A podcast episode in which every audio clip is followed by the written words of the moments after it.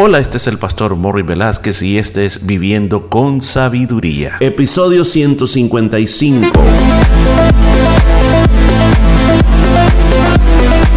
Y en el programa de este día estaremos aprendiendo cómo aplicar la sabiduría de Dios a nuestra vida a través del libro de Proverbios. Muchos consejos muy hermosos basados en la palabra de Dios. Todo esto y mucho más en Viviendo con Sabiduría.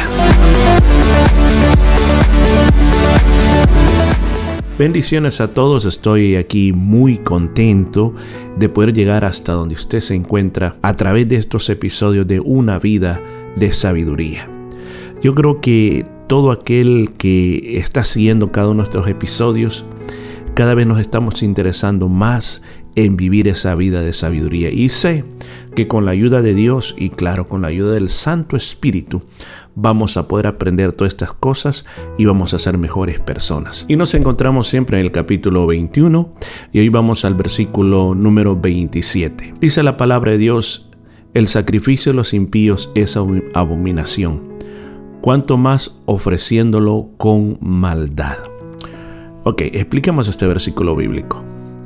Cuando en el Antiguo Testamento se hablaba de sacrificios, eran actos de adoración eran, eran ofrendas que se le presentaban al Señor como un acto de reconocer lo bueno que Dios, lo maravilloso.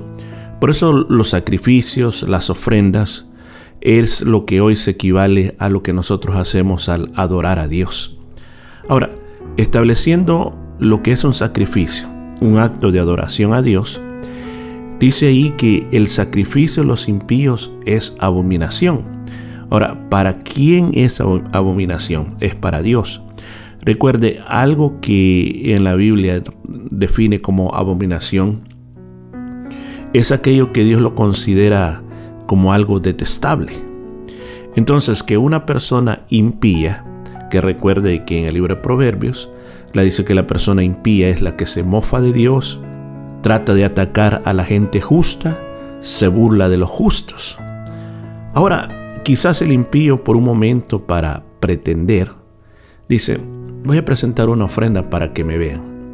Entonces aquí está diciendo que Dios no la recibe. En la segunda parte dice, cuanto más ofreciéndola con maldad.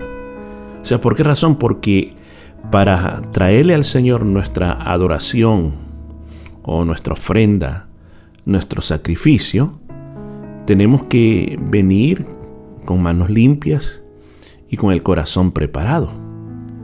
O sea, hay, un salmo que dice, Señor, ¿quién entrará a tu santuario para adorar? Dice la Biblia que el de manos limpias, el, el que tiene corazón puro, esa es la persona que va a entrar. Este versículo nos está diciendo que al Señor no le agradan esos sacrificios, esos actos de adoración que hace la gente perversa porque muchas veces lo hacen por interés para que lo vea otra persona. No están siendo sinceros en lo que están haciendo. ¿Por qué? Porque quizás lo están haciendo simplemente para hacerlo por malas intenciones o para obtener algún tipo de reconocimiento, pero no es porque en realidad ellos quieren agradar a Dios con su ofrenda. Es algo que nosotros tenemos que pensar siempre.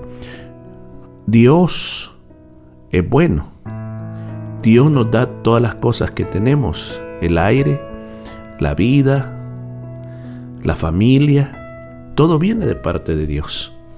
Ahora, Él es digno de nuestra adoración, sí, por lo que nos ha dado, sí, y también por lo que Él es. Dios es grande, Dios es poderoso, es magnífico, es maravilloso, es grandioso. Por todas esas cosas, nuestro Dios es digno de ser adorado. Ahora, la adoración que nosotros le debemos dar, es el consejo de este día, es que tiene que ser con un corazón sincero, o sea, dándole adoración a Dios por lo que Él es y también por las cosas que ha hecho por nosotros. Cuando nosotros tenemos un corazón limpio, entonces podemos adorar a Dios con toda sinceridad y Él va a recibir nuestros sacrificios. Ahora, pero quizá usted dirá, pero yo soy malo y, ¿Y qué esperanza tengo yo? Pues yo quiero decirle, usted tiene mucha esperanza. Si tan siquiera usted busca a Dios en su corazón, le abre su corazón a Dios, el Señor puede restaurarle, el Señor puede limpiarle, el Señor puede darle un corazón limpio. Para Dios no hay nada imposible. Para que así cuando tú traigas tu sacrificio, tu ofrenda o tu adoración a Dios, va a ser recibida por el Señor. Versículo 28 dice, el testigo mentiroso perecerá, mas el hombre que oye permanecerá en su dicho. ¿Qué está diciendo esta palabra? Que el testigo mentiroso, dice, va a ser destruido. Ahora, lo que la persona que le siga en lo que este testigo mentiroso está diciendo va a ser destruida también. Escúcheme bien. O sea, el testigo falso perecerá y quien le haga caso será destruido para siempre. ¿Qué enseñanza nos pues, está diciendo este versículo bíblico? De que hay personas, nos conocerá, que siempre dicen, yo lo vi. Y cuando usted averigua realmente no han visto nada, pero simplemente siempre quieren decir algo, siempre quieren hablar algo, siempre tienen algo de qué opinar, aunque no hayan visto las cosas. Ahora, esto es otra cosa. No solamente está la culpa para el testigo mentiroso, sino para el que sigue la mentira, porque es terrible. Existen las dos cosas. Personas que inventan y personas que le creen al que inventa las mentiras.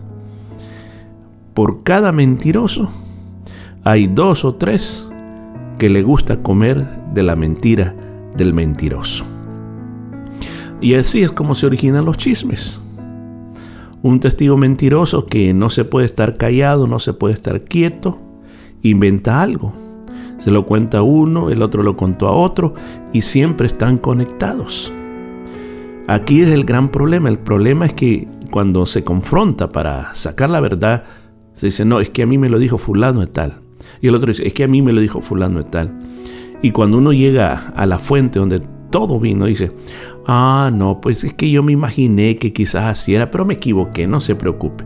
Y no piden disculpas. Entonces, ¿qué es lo que nosotros tenemos que hacer? Si usted conoce a e, ese tipo de persona y te viene con algo, usted no lo repita.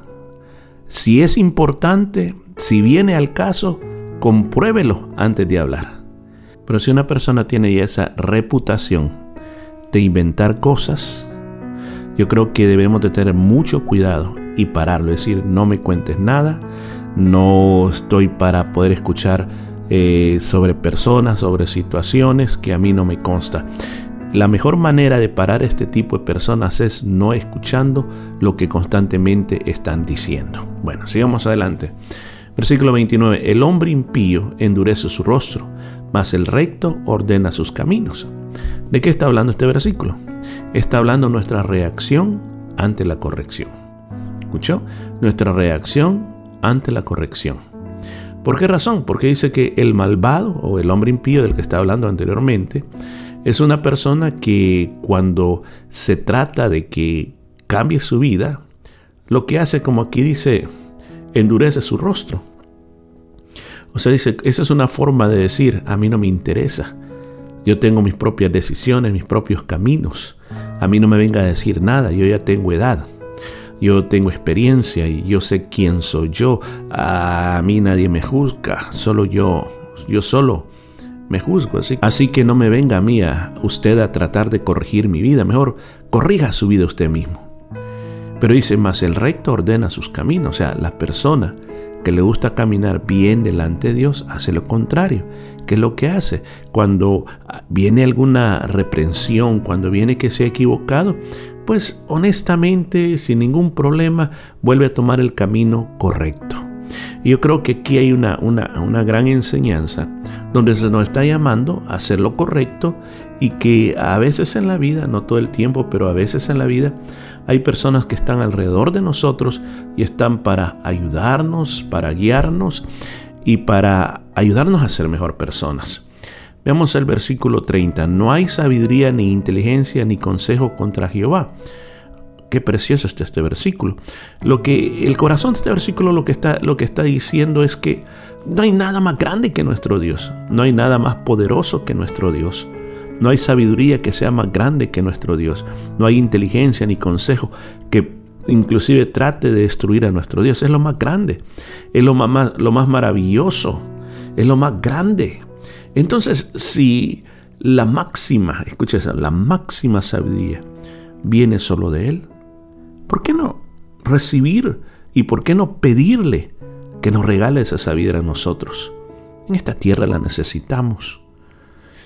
Oh, cuántas cosas hemos cometido en el pasado por no haber usado la sabiduría de Dios. Simplemente somos criaturas reactivas. Reaccionamos a los problemas. O hemos sido criaturas que nos acostumbramos a ciertos patrones de conducta y simplemente vivimos de esa manera. Y a pesar que muchos conocen la palabra de Dios, no quieren aplicarla a su vida, no quieren hacer los cambios. Si mire, si no hay Dios como el que tenemos, ¿por qué no usar lo que Él tiene para nuestras vidas? ¿Por qué ser duro de corazón? ¿Por qué tratar de vivir la vida a mi manera, a mi forma personal, como yo quiero? ¿Por qué no rendirme a ese Dios todopoderoso y decirle, Señor, yo quiero que moldees mi camino y que tú dirijas, todos los pasos de mi vida. ¿Qué lecciones podemos sacar para este día? En primer lugar, es bueno ofrecerle nuestra adoración a Dios, pero es mucho más linda cuando sale de un corazón sincero para nuestro Dios. En segundo lugar, tenemos que detener a esas personas que andan inventando cosas. ¿Cómo las vamos a detener? No escuchándolas, no permitiendo que nosotros seamos usados por ellos. En tercer lugar, cuando alguien te quiera corregir, alguien que tú sabes de que quiere lo mejor para tu vida, que está interesado en que tú seas una mejor persona, escucha el consejo y cambia el camino.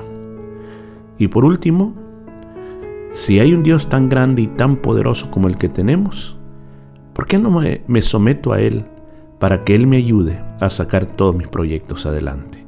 Hoy es un día que tú lo puedes comenzar a hacer. Bueno, te dejamos hasta aquí y nos escuchamos el día mañana con más de esta vida de sabiduría.